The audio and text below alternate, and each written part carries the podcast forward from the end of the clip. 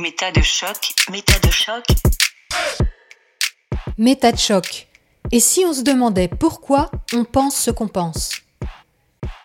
Shocking 5. Une vie en anthroposophie.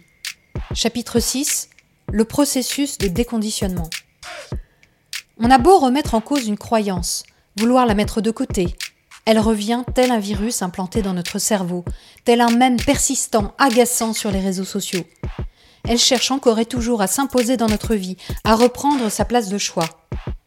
Car son but, comme tout virus qui se respecte, est de survivre et de se reproduire. Que faire alors? Peut-on réellement changer? Peut-on se défaire d'un mode de pensée une fois pour toutes? Voyons ce que Grégoire Perra a à nous dire là-dessus. Et si vous prenez le train en marche, si vous venez de découvrir ce programme, ne gâchez pas votre plaisir, ne passez pas à côté de cette belle aventure qui vous est proposée. Commencez par le chapitre 1.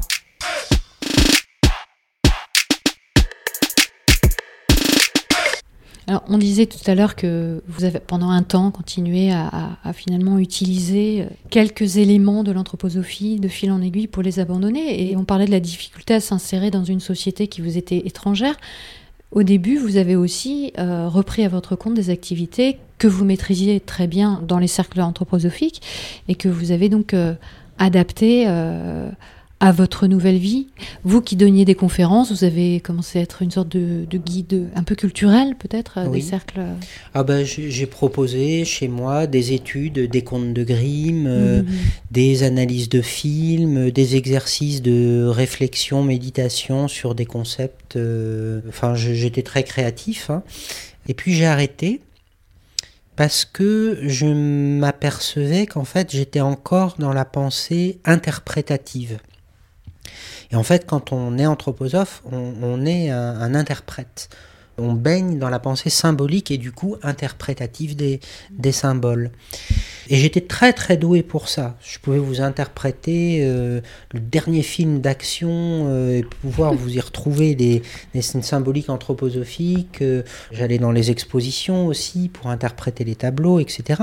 J'y mettais plus les, les, concepts anthroposophiques où j'essayais de plus trop les mettre, mmh. avec le problème que la, la pensée interprétative nécessite toujours une espèce de bagage qu'on va euh, réinjecter.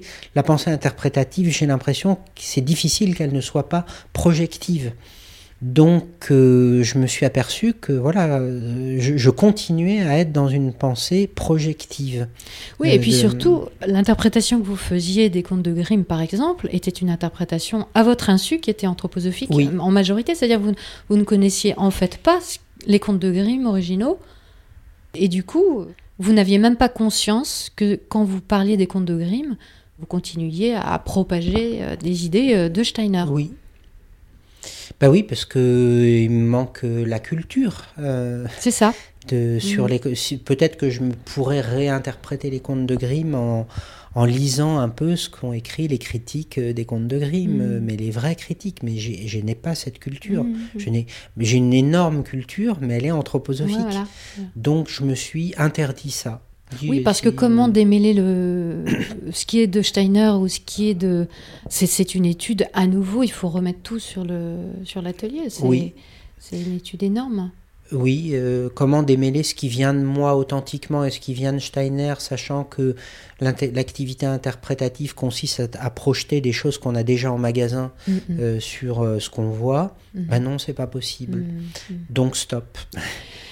Eh bien, ça, je pense que ça demande énormément de courage parce que ça veut dire abandonner toute une part de son bagage intellectuel et de sa capacité entre guillemets, à réfléchir, même si c'était pas exactement ça.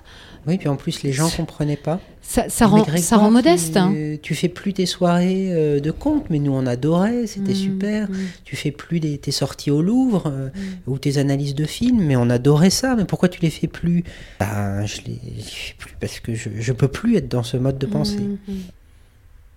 Et vous dites aussi qu'au début, quand vous exerciez des activités où il fallait tenir compte de la réalité, justement, et, persévérer dans un certain effort, ce qui n'avait pas été cultivé du tout dans, tout ce système depuis l'école, vous disiez au début, je le faisais avec une certaine culpabilité d'exercer des activités en vous basant uniquement sur la réalité.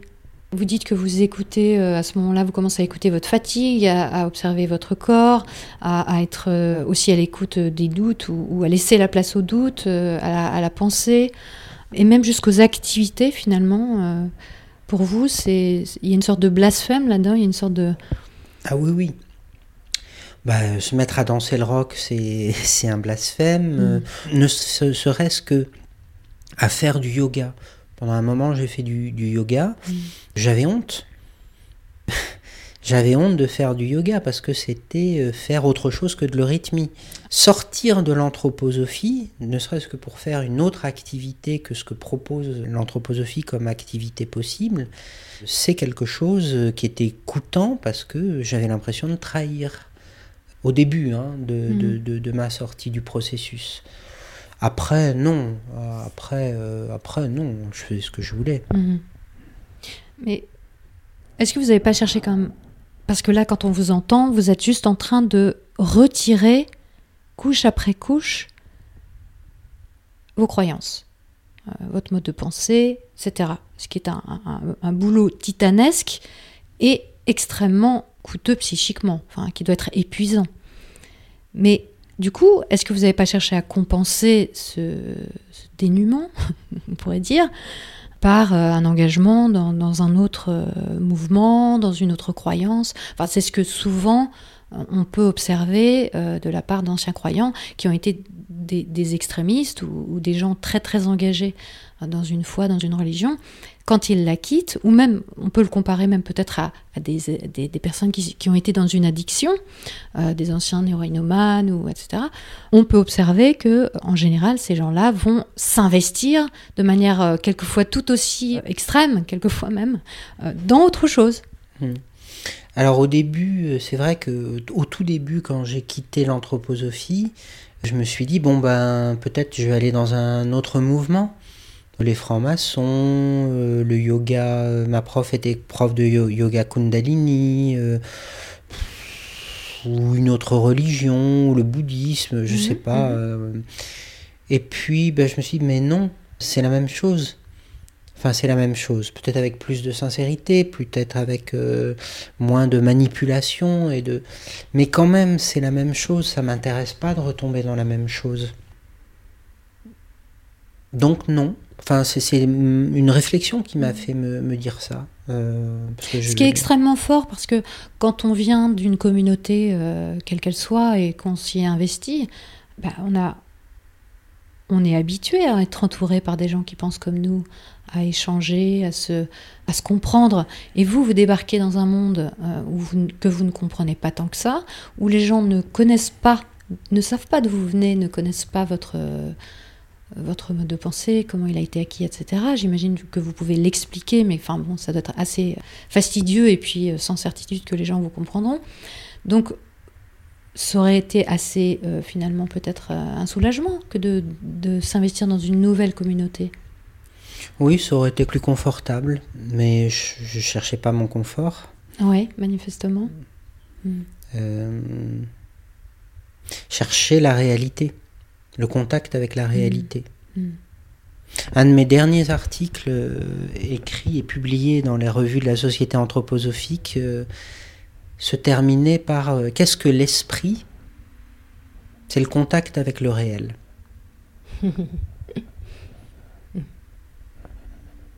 à méditer. ou pas. c'est justement parce que le mot esprit est de trop en fait. Oui, mais c'est euh, assez euh, effectivement drôle d'avoir voulu les associer à, à ce point.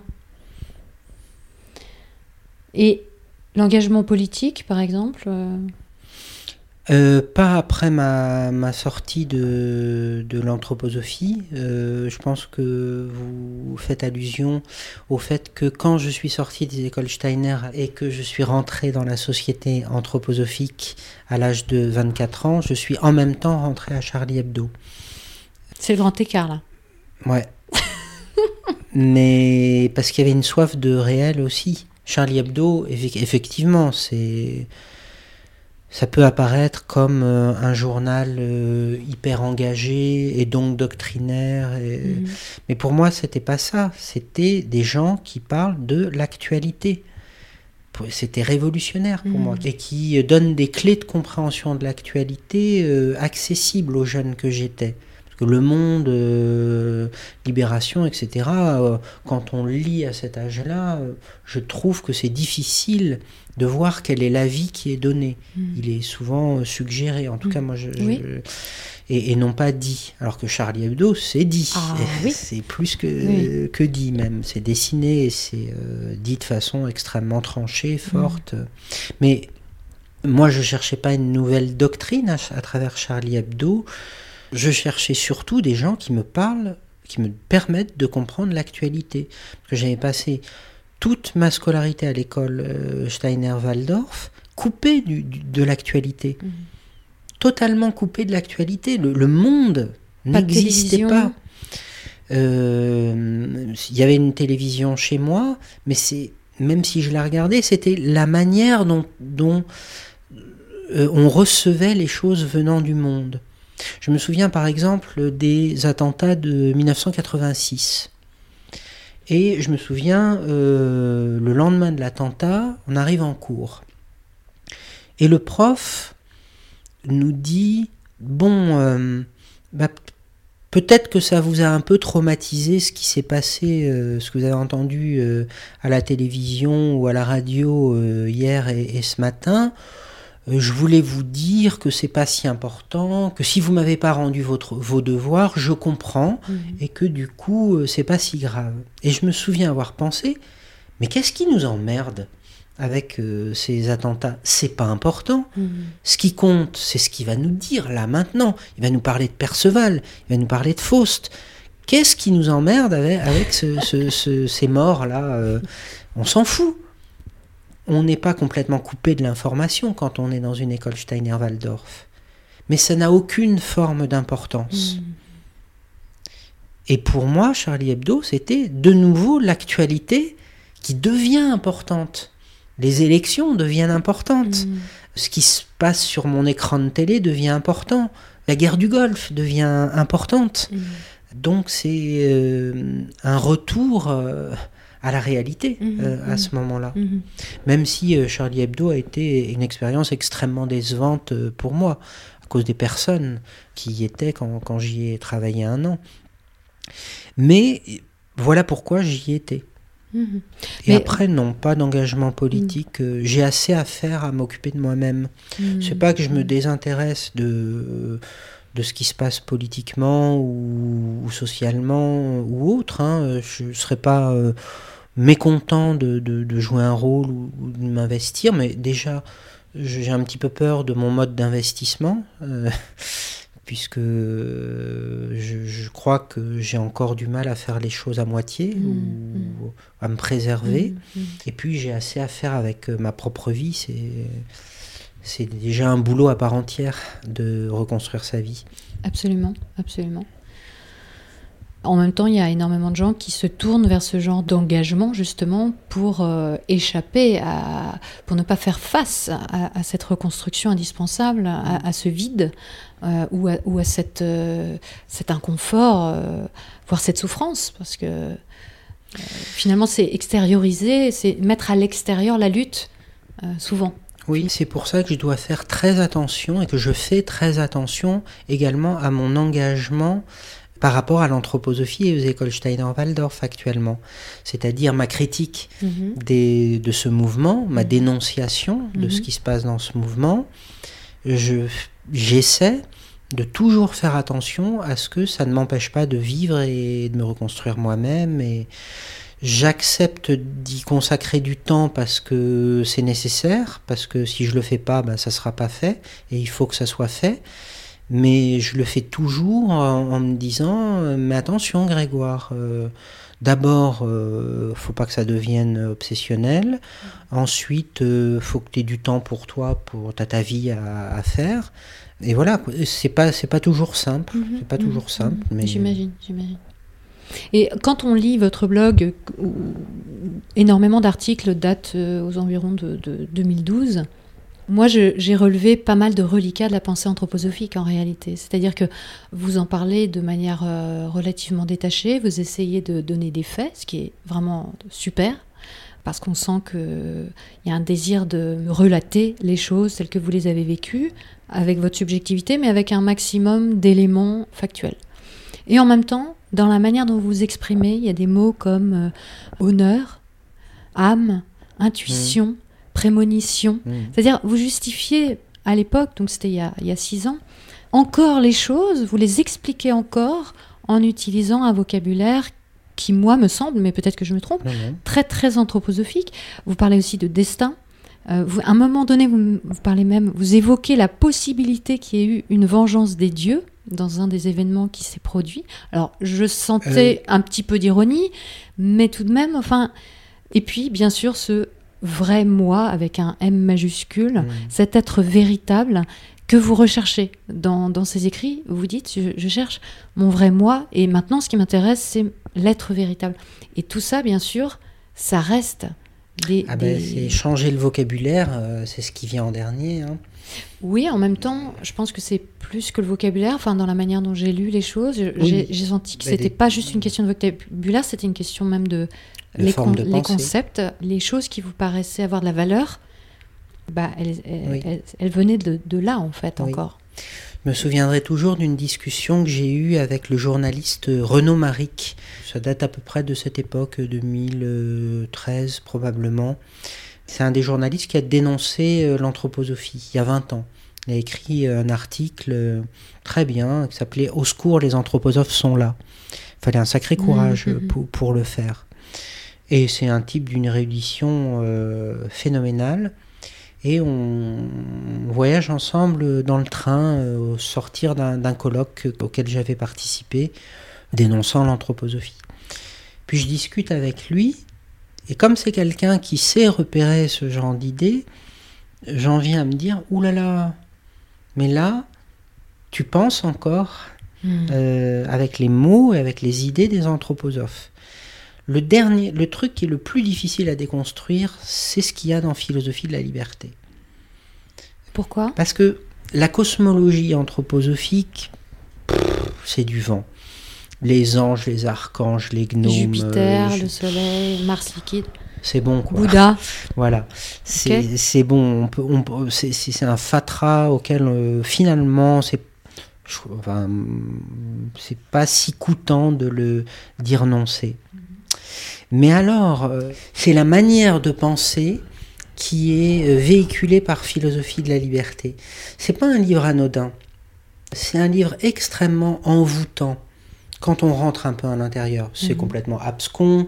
Ça a l'air d'être euh, un livre euh, écrit par un jeune étudiant euh, en philosophie totalement prétentieux qui pète plus haut que son cul et qui, pardonnez-moi l'expression, mais et qui a l'air de penser qu'il maîtrise toute la philosophie Mhm. contemporaine. Mais c'est pas que ça.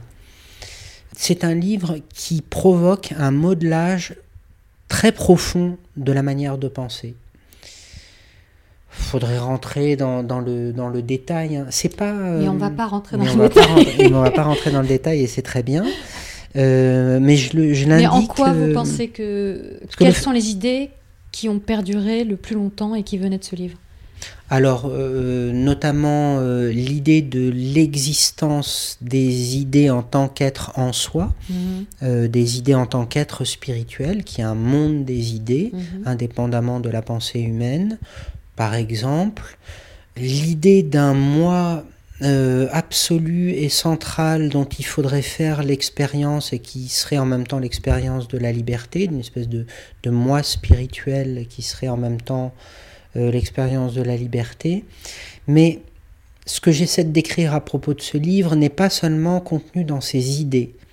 Il est dans, dans sa syntaxe, dans sa construction, dans ce qu'il provoque sur la personne en le lisant.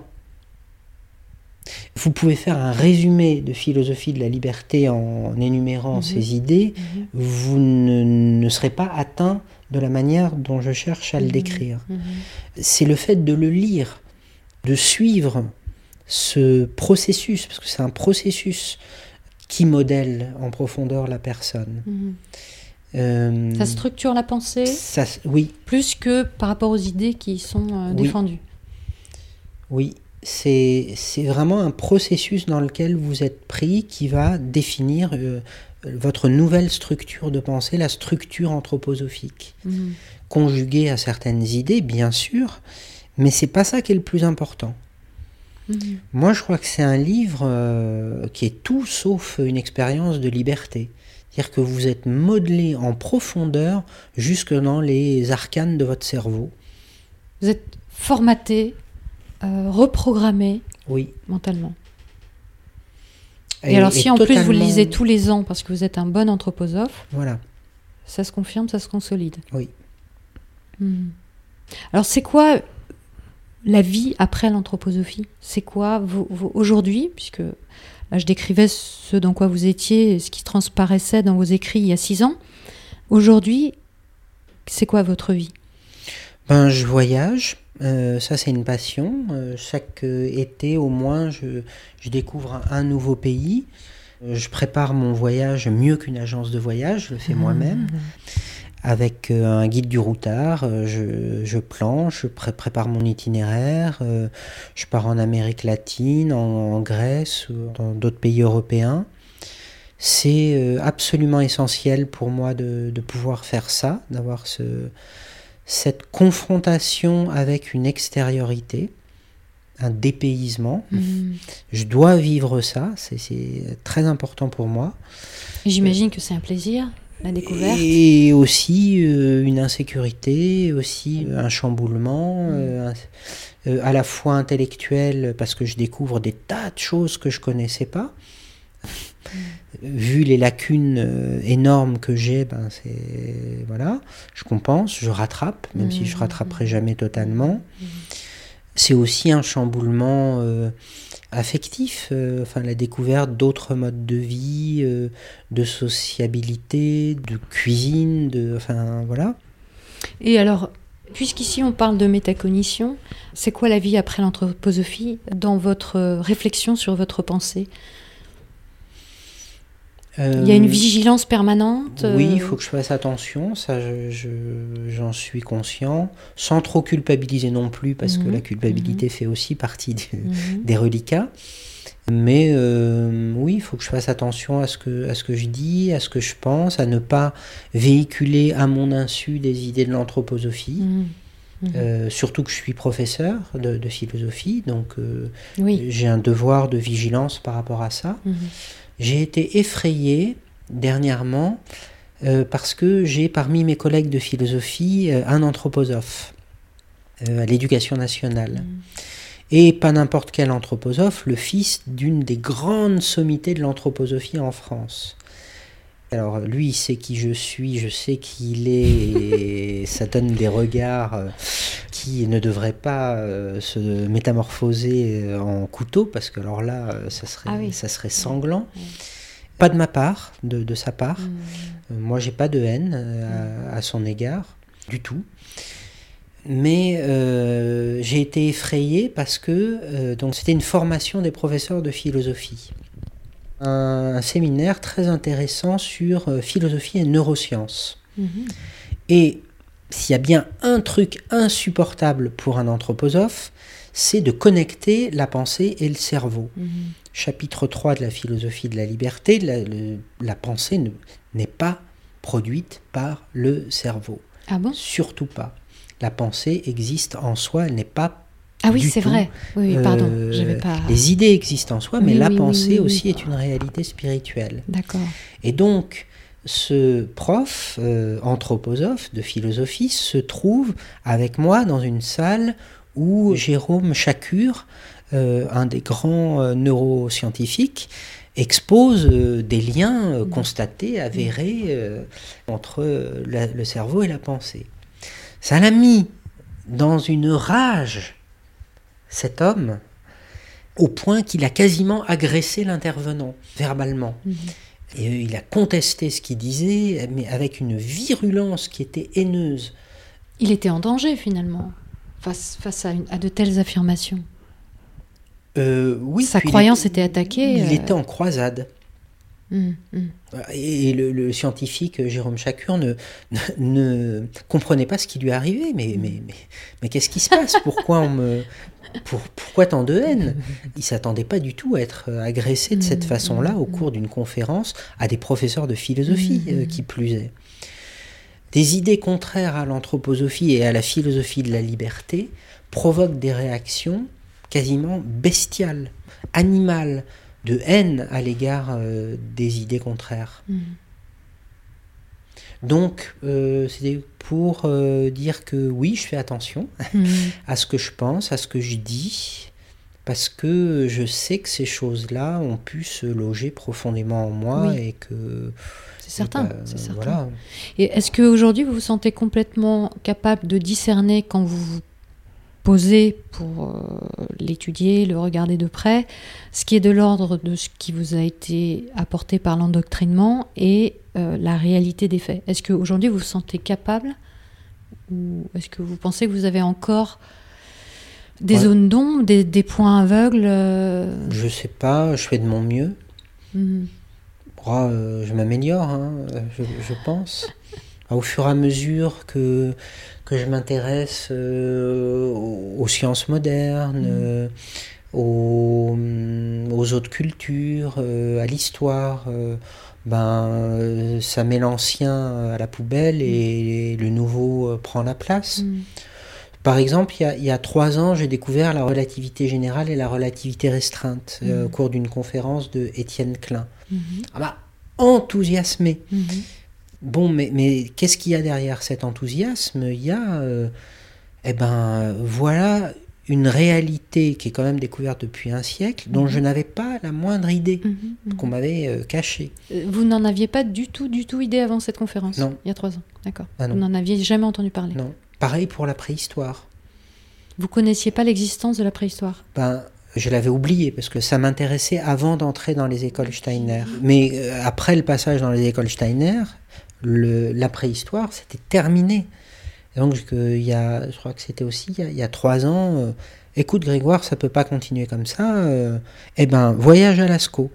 Tu prends ta tente, euh, tu prends ton sac de couchage, euh, tu vas à, la, à Lascaux et C'est votre tu- moi supérieur qui vous a dicté ça?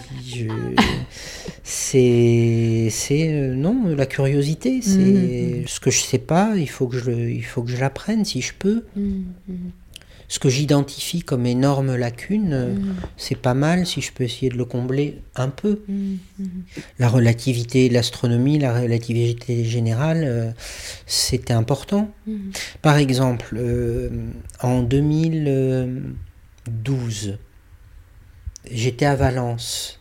Et à Valence, il y a une Valencia en, en Espagne, il y a une géode Mhm. qui passait des, des documentaires euh, d'astronomie. Et je me souviens avoir assisté à un documentaire qui, qui parlait des pouponnières d'étoiles. C'est-à-dire ces- Mhm. ces, nuages Mhm. euh, interstellaires où, où se forment les étoiles. Et moi, j'étais encore avec euh, ma vision du cosmos de l'anthroposophie. Et du coup, je me souviens m'être dit, mais enfin, à quoi ça sert? Puisque le cosmos s'arrête à Saturne, à quoi ça sert de faire naître ces étoiles qui servent à rien? Puisque de, de- de toute façon, on les voit pas. Et que le cosmos s'arrête à Saturne. Mhm. C'est bizarre. C'est ce qui vous est venu spontanément. Mhm. Mhm. Et puis après, je me suis dit, bah oui, mais alors peut-être que la vision de Steiner qui dit que le cosmos s'arrête à Saturne euh, tient pas euh, autant la route que ça, puisque visiblement il y a du devenir. Euh, pour Steiner, le monde des étoiles, c'est le monde de l'éternité. C'est un monde où, le- où il n'y a pas de temps.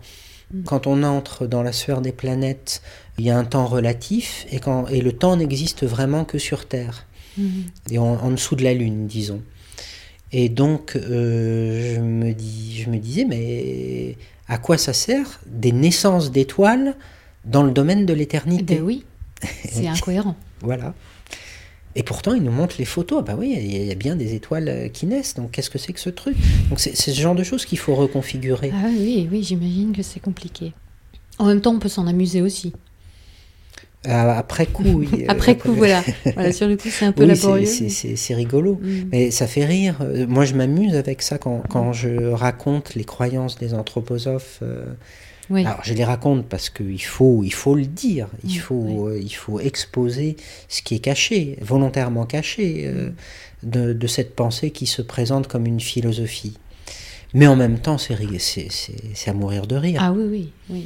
c'est une pensée dé- délirante. Et ce qui est incroyable, c'est que quand même il y a des grands noms, euh, des gens connus et reconnus, certains d'ailleurs sont des scientifiques, qui adhèrent à l'anthroposophie, qui ont promu l'anthroposophie. Et euh, j'ai euh, cru comprendre que Albert Jacquard Oui, et Edgar Morin oui. sont euh, deux personnes, des grands intellectuels, qui, Jean-Marie Palt qui est donc biologiste, botaniste. botaniste, valide, euh, encourage, euh, promeuvent l'anthroposophie. Ça paraît extraordinaire. Oui. Sur quelle faiblesse individuelle l'anthroposophie s'est-elle euh, appuyée en eux Hmm. pour qu'elle y trouve sa place Sur quelle faiblesse euh, conceptuelle, intellectuelle aussi, je sais pas. Mais en tout cas, elle y avait trouvé sa place. Alors chez Jean-Marie Pelt, euh, c'est euh, c'est très clair. Donc comme j'ai lu ses livres, là, je vois un petit peu plus. C'est vraiment quelqu'un qui voulait conjuguer spiritualité et botanique. Mhm. Et du coup, bah, Steiner, c'est super pour ça. Mhm. Il y a par exemple dans le livre qui s'appelle Plantes, amour et civilisation végétale, tout un passage sur le gui qui essaie de justifier ce que dit Steiner sur le gui. Mhm. Pour euh, Steiner, le gui est une plante à mi-chemin entre l'animal et le végétal. Parce que sur l'ancienne lune, la précédente incarnation de la Terre, il y avait des êtres intermédiaires entre les animaux et les plantes. Eh bien, le gui, c'est une des espèces de l'ancienne lune qui a euh, réussi à se réincarner sur Terre. Et donc, euh, c'est pour ça qu'il a ce statut de parasite. D'accord. Et, et- et on, on trouve quatre pages de Jean-Marie Pelt qui explique que ouais, peut-être Ju- Steiner aurait raison Mm. parce que c'est vrai que quand on regarde le gui, euh, son mode de croissance, euh, de reproduction, euh, bah peut-être que l'hypothèse de Steiner serait pas si farfelue. euh. Je me souviens aussi d'une conférence de Jean-Marie Pelt à laquelle j'avais assisté, où à un moment dans la salle, euh, une euh, dame qui était une anthroposophe lui pose une question et lui dit Oui, monsieur, qu'est-ce que vous pensez euh, du fait que le pH euh, du jus de raisin est le même que le pH euh, du sang humain?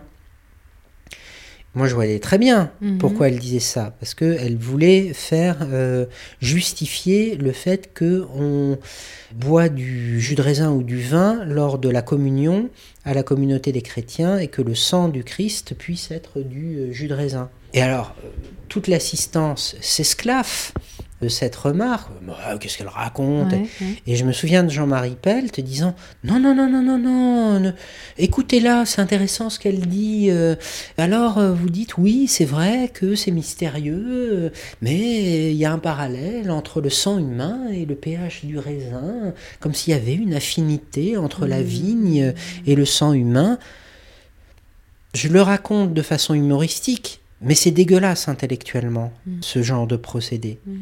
euh, Jean-Marie Pelt, il vient à cette conférence en connaissant très bien l'anthroposophie, en voyant très bien ce que veut dire euh, Mhm. la dame, il vient avec cet arrière-fond et il fait mine de découvrir euh, le truc alors qu'il connaît très très bien la doctrine de Oui, Steiner. et, et surtout, il utilise la science et son statut d'autorité scientifique pour euh, transmettre, induire une spiritualité qu'il souhaite voir euh, liée à la science. Euh, Oui. Et ça, c'est vrai que ce phénomène de vouloir euh, trouver un juste milieu ou un lien, une parenté ou, ou- ou même une progression, une évolution de l'humanité en, en liant spiritualité et science, c'est quelque chose de très présent aujourd'hui. Il y a énormément de gens qui, qui, qui vont vers ça. C'est assez stupéfiant tout de même euh, lorsque ce sont des scientifiques, donc des, des gens qui connaissent la méthode scientifique, des gens qui connaissent aussi très en profondeur la matière, si on peut dire, euh, qui euh, s'accrochent encore à, à- à- à cette, euh, à cette volonté. bah, qu'ils euh, veuillent être croyants pour eux-mêmes, pourquoi pas, mais qu'ils utilisent des procédés malhonnêtes pour euh, lier les deux choses, Mhm. euh, c'est lamentable. Mhm. C'est ce qu'a fait Steiner toute sa vie. Oui. Euh, Et, et Albert Jacquard, lui, faisait quoi dans l'anthroposophie? Lui, c'est, il a été engagé, euh, enfin, il s'est engagé dans la défense des écoles Steiner-Waldorf. Mhm. Il a fait partie, avec Jean-Marie Pelt, d'un comité pédagogique d'évaluation des écoles Steiner-Waldorf. Mhm. Donc il venait dans les écoles et puis euh, il disait nous sommes un comité d'évaluation. Oh qu'est-ce que c'est bien tout ce que vous faites, mais c'est super, mais c'est génial. Ben, on va vous mettre une très bonne note hein, de notre évaluation. Alors qu'en fait il était complètement euh, acquis euh, à l'anthroposophie et, et- et- et aux écoles Steiner. Des fois il avait quand même des euh, remarques. Il se rendait pas compte de ce qu'il disait. Par exemple, euh, ça m'a été rapporté qu'il avait visité l'école de Chatou et qu'il avait fait la remarque Oh, bah dis donc, euh, les élèves chez vous, euh, au niveau sexualité et affichage de leurs mœurs sexuelles, euh, ça y va fort. Hein Euh, ils s'embrassent, ils se roulent des pelles en plein cours, ils affichent leurs histoires sentimentales en cours. On voit qu'il n'y a pas trop d'inhibition. hein. C'est bien, c'est bien, ça prouve que vous n'êtes pas une secte. Parce Mhm. qu'une secte inhiberait nécessairement les pulsions sexuelles. Non, monsieur Jacquard, les sectes n'inhibent pas nécessairement les Mhm, pulsions mhm, sexuelles, mhm, mhm. voire elles les là. valorisent, elles s'en servent et, elles, et ça fait partie du dispositif. Mm, mm, mm, mm. Ah, il avait bien remarqué quelque chose. Bah, surtout, Euh, c'est étonnant que ces comportements aient eu lieu en sa présence, qui est- puisque lui est quand même une star. euh, je veux dire, euh, voilà, Mm. c'est censé être euh, un expert, une personne qui vient délivrer une connaissance, qui a une autorité, et que les élèves continuent à avoir ces comportements en sa présence, ça, ça en dit beaucoup Ça quand en même. dit hein. long, oui, oui. bah, les élèves d'une école Steiner, il n'y a, plus d'extériorité. Mm. Jacquard ou un autre, euh, Oui, il n'y a pas de limite entre le personnel il n'y et a le pas de et- limite et- entre le et personnel social. et, et le social. Mm, mm. Ça, c'est très inquiétant. Ah bah, Ça donne lieu à tous les dérapages euh, possibles, Mm, évidemment. Les élèves décorent leur euh, salle de classe comme si c'était leur chambre, mm, parfois. mm. Et Edgar Morin, alors euh, Je connais pas son parcours, mais je sais qu'il a participé dernièrement euh, avec Françoise Nissen et euh, Jean-Paul Capitani et Bodo van Plateau et, les, et Henri Dahan, les, des sommités de- du mouvement anthroposophique. Il a euh, participé activement déjà à la mise en place de l'école du domaine du possible. Donc l'école qu'a montée Madame Nissen. Oui. Et qui était censée ne pas être une école Steiner-Waldorf, mais qui était dirigée par le l'ancien délégué général des écoles Steiner-Waldorf, qui a embauché plein de profs Waldorf. Et donc inaugurée également avec Von Plateau. Donc, euh, Oui. donc ça veut tout dire tout de même, puisque c'est, il fait partie, comme vous l'avez dit tout à l'heure, du siège mondial de, de l'anthroposophie. Oui. Et il s'est beaucoup euh, investi aussi dans ce qui a préludé à la naissance de cette école et qu'on a tendance à oublier, c'est tout le mouvement de spiritualité laïque. Vous parlez d'Edgar Morin, là? Oui. Oui. La spiritualité laïque, ce concept de spiritualité laïque, beaucoup porté par Madame Nissen, organisait des colloques au lieu où a été fondée euh, cette école. Mhm, C'est aussi révélateur de leur hypocrisie. Spiritualité laïque. mhm, mhm, Mais elle n'a rien de laïque. Elle est totalement anthroposophique. Sauf que il fallait encore une fois maquiller la spiritualité pour que ça passe aux yeux de l'opinion. Nous ne sommes pas une religion, nous ne sommes même pas une spiritualité confessionnelle Mhm. euh, ou anthroposophique, nous sommes une spiritualité laïque. Mhm. Eh ben, rien que la malhonnêteté de la démarche, ça me fait penser qu'il n'y a pas de possibilité de spiritualité laïque. Mhm. Et alors, il y a également Pierre Rabhi, hein, qui est. Oui, qui bah est- Pierre qui euh, Rabhi, il est tombé dedans euh, très très tôt. hein. Il a été euh, dès sa jeunesse en contact avec le docteur Pierre Richard, qui était un, un médecin anthroposophe. Et puis il a été, euh, il a été bien formaté par l'anthroposophie, mais pas nécessairement à la cosmologie de l'anthroposophie. Mhm. Je crois que si on veut vraiment trouver la, la racine de la pensée de, de Pierre Rabhi, faut lire euh, Philosophie de la liberté et les écrits euh, sociaux de Steiner, économie sociale. tous ses écrits sur la tripartition sociale, etc. Parce que, bon, il a un art de présentateur et de vulgarisateur extrêmement habile, mais où il va puiser ces idées qui font sa renommée aujourd'hui, moi je reconnais énormément de choses qu'on trouve chez Steiner sobriété heureuse. C'est un, concept qu'on retrouve dans le concept de loi sociale fondamentale de euh, Steiner. Il suffit de comparer ce que dit Steiner quand il parle de loi sociale fondamentale, c'est-à-dire que les gens doivent apprendre à renoncer au maximum à ce qui fait leur confort au profit de la communauté, et ce que dit Rabbi quand il parle de sobriété heureuse. Mhm. Je la connaissais par cœur, la loi sociale fondamentale, autrefois, mais mhm. je crois qu'elle est partie. Mhm. La société se porte d'autant plus mieux que chacun des membres qui la composent renonce à une part euh, de ses revenus et de ses richesses au profit de la richesse de la communauté. Mhm. Et quels sont les engagements qu'on pourrait euh, noter de la part de Pierre Rabhi et qui sont clairement anthroposophiques? Est-ce qu'il a participé à des événements? Est-ce qu'il a côtoyer des, personnes. Euh, il vient donner des, conférences dans les écoles Steiner-Waldorf. Il euh, enseigne la biodynamie. Oui. Ça me semble suffisant mhm. Mhm. pour déterminer le fait qu'il est lié à l'anthroposophie. Mhm. Il le cache. Enfin, il le cache. Il ne le dit pas officiellement, il ne se réclame jamais de. Oui, les médias creusent pas beaucoup non plus. Hein. Mhm. Ça serait pourtant facile à voir. C'est impressionnant, hein, la paresse euh, des médias à l'égard de l'anthroposophie. C'est phénoménal. Mais il y a quand même des gens qui parlent de l'anthroposophie, et notamment il y a l'inspection de l'éducation nationale qui a, qui a été amenée à plusieurs reprises à faire des rapports. Et vous en citez, donc par exemple, le, rapport euh, de l'IME, ça veut dire? Je ne sais pas. Euh, Institut médico-éducatif. Voilà, de Saint-Julien, c'est une des références et, on en trouvera dans les descriptions du podcast. Mais euh, il y a aussi des voix en dehors de la vôtre qui s'expriment au sujet de l'anthroposophie. Vous avez cité ce journaliste. Euh, Jean-Baptiste Mallet. Voilà, et puis le précédent. Euh, Renaud Marie. Voilà. Est-ce qu'il y a d'autres choses qui ont été dites sur l'anthroposophie? euh, il y a euh, le blog de Roger Rowling aux États-Unis, qui est un blog absolument remarquable où euh, c'est un ancien élève Steiner-Waldorf qui a fait ce travail de prise de conscience douloureux, très douloureux. Hein. Son, récit qu'on peut lire sur Internet en anglais est magnifique quand il décrit son déconditionnement dans sa jeunesse. Mhm. Et depuis, euh, ben, il, a fait comme moi, c'est-à-dire qu'il a écrit euh, mm.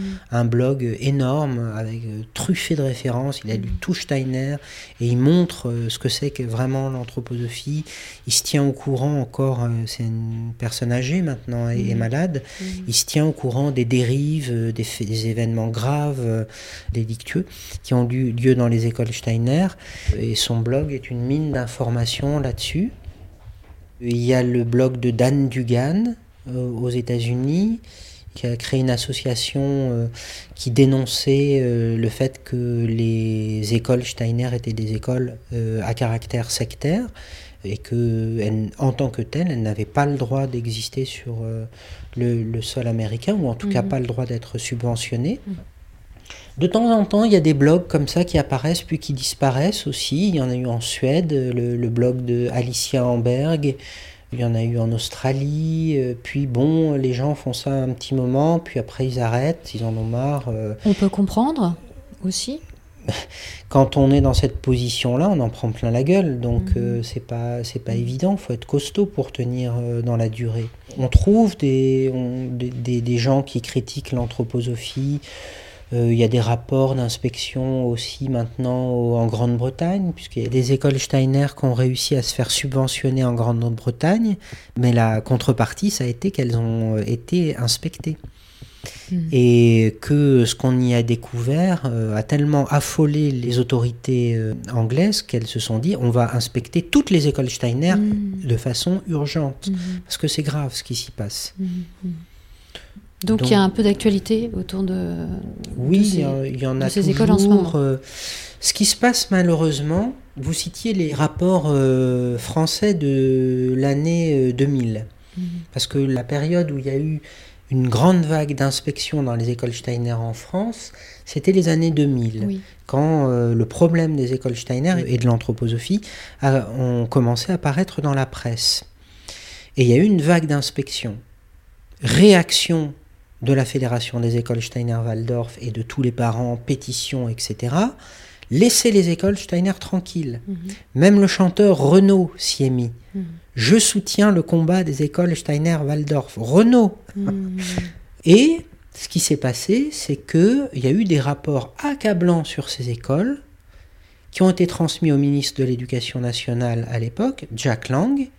Et Jack Lang avait une nièce dans une école Steiner-Waldorf. Mhm. Et les rapports en question, ben on les a mystérieusement perdus. Perdu. Perdus. Mhm. Pour dire que ce sont des gens qui ont su échapper euh, à la vigilance des autorités, parfois avec des aides très très très haut placées. Mhm. Et que euh, ben là, on avait Françoise Nissen, ministre de la Culture, qui a, qui a dû bien œuvrer aussi euh, dans, dans le même sens. On découvrira sans doute dans quelques années euh, ce qu'elle a fait pour les écoles Steiner-Waldorf. Mhm. Pas seulement pour son école, l'école du domaine du possible, Mhm. mais je pense qu'elle a dû aussi œuvrer pour les écoles Steiner-Waldorf. Mhm. Et c'est une amie euh, de M. Blanquer, le ministre de l'Éducation nationale. Ils ont des liens amicaux entre eux. Et M. Blanquer a failli euh, venir visiter l'école de Mme Nissen. Son service d'ordre, et ça c'est une information euh, que je vous donne, son service d'ordre était présent, il allait venir, alors qu'un ministre de l'Éducation nationale ne vient pas visiter une école de pédagogie parallèle, hein, il a autre chose à Mhm. faire normalement. Mhm. Eh bien, euh, son service d'ordre était, présent, il euh, s'apprêtait à venir, et il y a eu la tempête Irma. D'accord. Et euh, du coup, euh, Emmanuel Macron l'a rappelé en urgence euh, à Paris en lui disant euh, Mhm. tu, reviens, tu reviens rapidement parce qu'on est en, en situation d'urgence. Mais sinon, ils sont amis sur ce plan-là, sur ce point-là, Mhm. sur cette idée-là. Ce qui est très inquiétant, ça veut dire Mhm. que l'histoire euh, n'est pas finie. Et ce qui est intéressant, c'est que Françoise Thyssen, justement, à l'époque où euh, cet article du Monde diplomatique, donc c'était en juillet 2018, euh, est sorti, a globalement euh, dit non, non, non, ce n'est pas une école euh, Steiner. Il n'est pas question non, non, d'anthroposophie. euh, pas du tout, etc. Bon. Jusqu'à même dire que même si le directeur de l'école est un ancien euh, directeur délégué général délégué de la général, Fédération des écoles Steiner-Waldorf, voilà, pas rien. eh bien, non, ce n'est pas une école euh, Steiner. Donc, ça rejoint ce que vous disiez, c'est-à-dire que euh, les anthroposophes, manifestement, ne, ne communiquent pas de manière ouverte, ne communiquent pas de manière directe, euh, et font les choses petit à petit. euh, de- Sou- souterrainement, insidieusement, c'est leur manière d'agir, oui. Oui, oui. Bien. Eh bien, je crois que nous allons passer à la minute stupide. La minute stupide.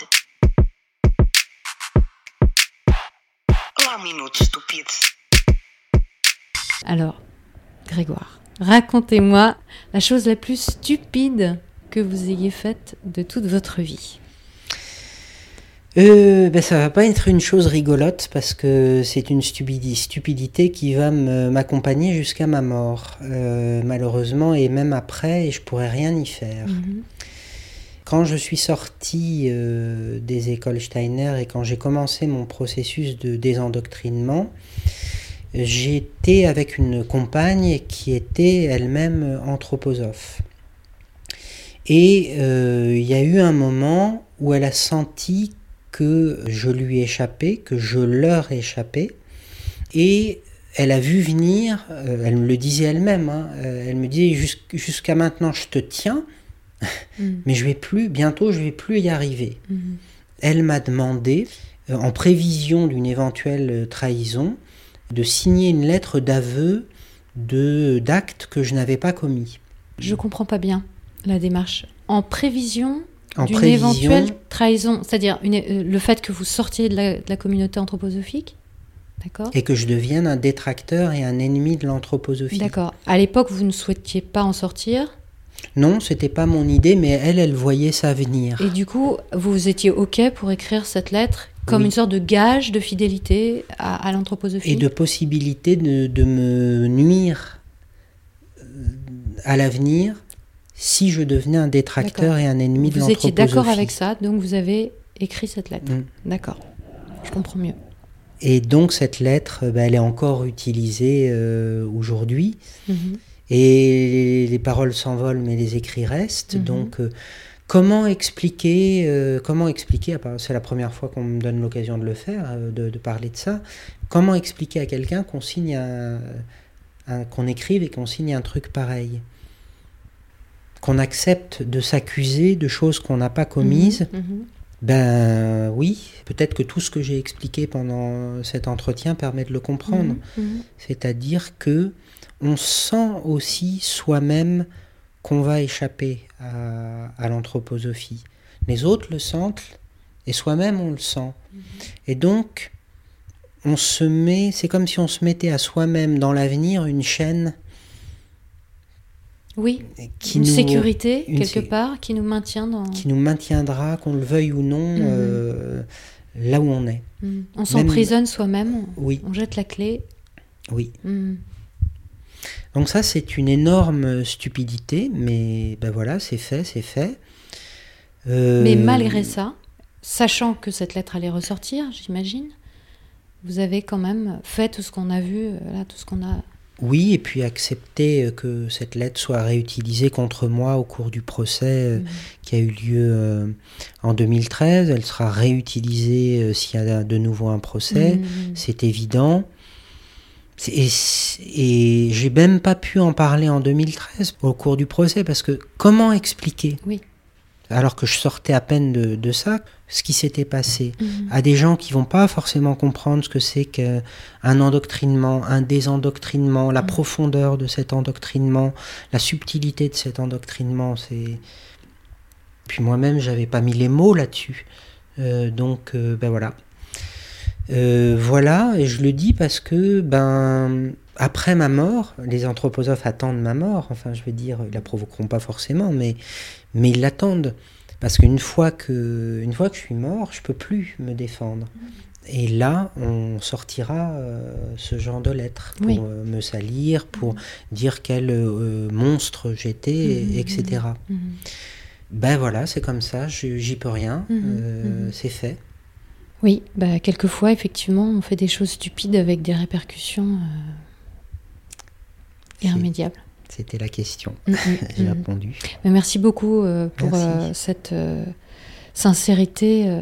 et je- j'encourage ceux qui souhaitent en, en savoir plus à lire tout ou partie de, de votre blog. Et bien évidemment, les gens qui se posent des questions pour eux-mêmes, pour leurs enfants, pour leur entourage. euh, je pense que c'est un éclairage vraiment très très intéressant et très détaillé, très approfondi. Merci beaucoup, Grégoire Perra. Euh, J'espère que, que les choses se passeront bien pour vous euh, dans cette deuxième euh, démarche judiciaire euh, qui est Si elle a lieu, lancée contre vous. il faut faire ce qu'il y a à faire et donc je le fais, donc j'ai pas de regrets. euh, quoi qu'il arrive, je suis en paix avec ma conscience, donc euh, voilà.